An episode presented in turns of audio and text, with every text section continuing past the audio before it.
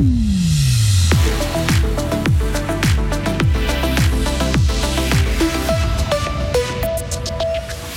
D'agriculteur à tueur, le procès de la tuerie de Sorens débute aujourd'hui. Un procès sous haute tension. Un nouveau virus d'origine animale, la grippe aviaire, arrive en Suisse. La propagation de l'homme à homme au cœur des préoccupations. Et des parlementaires suisses en visite à Taïwan. La Chine y voit une provocation. La météo avec euh, du stratus demain, du gel matinal et puis 5 degrés. Voici le journal de Vincent Douce. Bonsoir Vincent. Bonsoir à toutes et à tous. Le procès de l'un des crimes les plus sordides commis ces dernières années dans le canton de Fribourg a débuté aujourd'hui. Un agriculteur de Sorens, âgé de 33 ans, passe devant le tribunal pénal de la Gruyère. Il est accusé d'avoir assassiné deux hommes qui habitaient le canton de Vaud, originaire de Macédoine, en mars 2020, dans un chalet sur les hauts de Marsens. Il a tué ces deux hommes sur fond d'une histoire de vente de tracteurs. Les corps des deux victimes avaient été retrouvés dans une fosse à Purin. Mehdi Piquant, vous avez suivi le début de ce procès. Oui, une première journée d'audience sous haute tension où le prévenu ne s'est pas encore exprimé.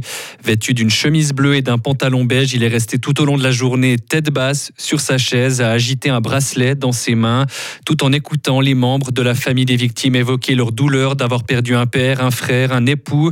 Ils ont répété tour à tour leur envie de voir le prévenu passer le restant de ses jours enfermé et qu'il ne puisse plus voir la lumière du jour. Je veux qu'il souffre en prison, a encore répété l'une des filles et sœurs des deux victimes âgées aujourd'hui de 18 ans. La compagne du fils qui a été tué a elle aussi été entendue aujourd'hui par les juges. Chaque matin, mes filles demandent quand leur père reviendra, a-t-elle dit en pleurant. Et à la question de savoir ce que ça fait d'être assis près de l'assassin, le frère et fils des victimes a répondu J'ai envie de me défouler sur lui, je veux venger mon frère et mon père. Je sais que ce n'est pas possible en Suisse, mais mettez-vous à notre place et imaginez notre douleur. Merci Mehdi et le procès se poursuit demain avec l'audition du prévenu. Le verdict est attendu le 1er mars prochain. Un risque modéré, mais sous surveillance. Les cas de grippe aviaire se sont multipliés en Europe depuis la mi-janvier. En Suisse, le virus vient notamment d'être détecté chez cinq signes noirs à Zurich.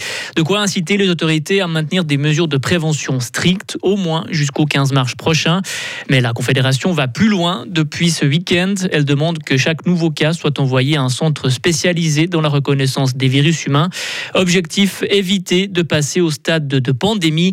Grégoire Saiter, vétérinaire cantonal Là, on voit que la grippe aviaire peut maintenant se transmettre chez les mammifères. Mais dans les mammifères, ben, euh, il y a plusieurs espèces, dont l'homme, mais on n'a pas encore la fameuse mutation euh, PB2. C'est le, message qui a été donné par euh, les experts et les, infectiologues, c'est de voir dans quelle mesure euh, le virus pourrait muter et respectivement avoir cette protéine qui pourrait à ce moment-là se transmettre non plus via un porteur animal, mais via un porteur humain. Et Grégoire Saiter précise encore que depuis 20 ans, environ 900 personnes dans le monde ont contracté la grippe aviaire.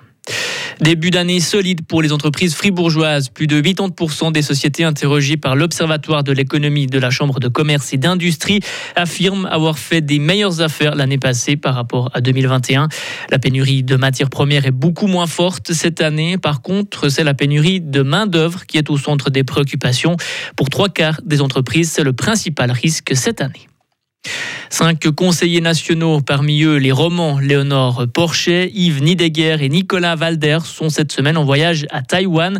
La délégation parlementaire suisse a rencontré la présidente d'un État que la Chine estime comme une partie de son territoire, un territoire à reconquérir un jour.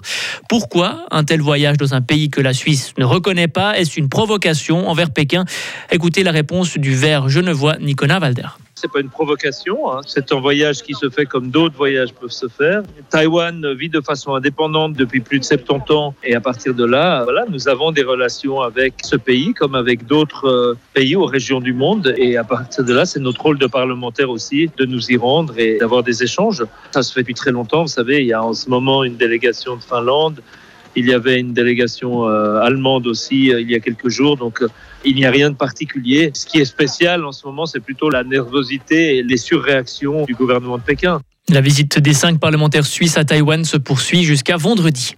Et la Chine, encore elle, confirme le ballon qui survole actuellement l'Amérique latine est bien chinois. Pékin affirme qu'il est de nature euh, chinoise et de nature euh, civile. Les États-Unis s'activent, eux, pour récupérer les débris de l'autre ballon abattu ce week-end dans leur espace aérien.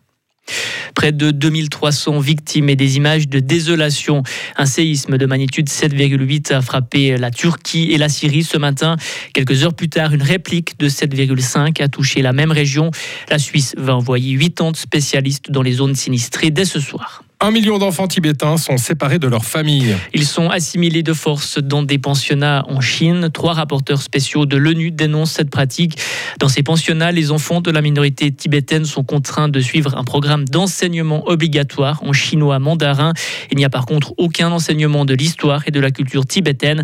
Conséquence, l'érosion et la perte de l'identité tibétaine.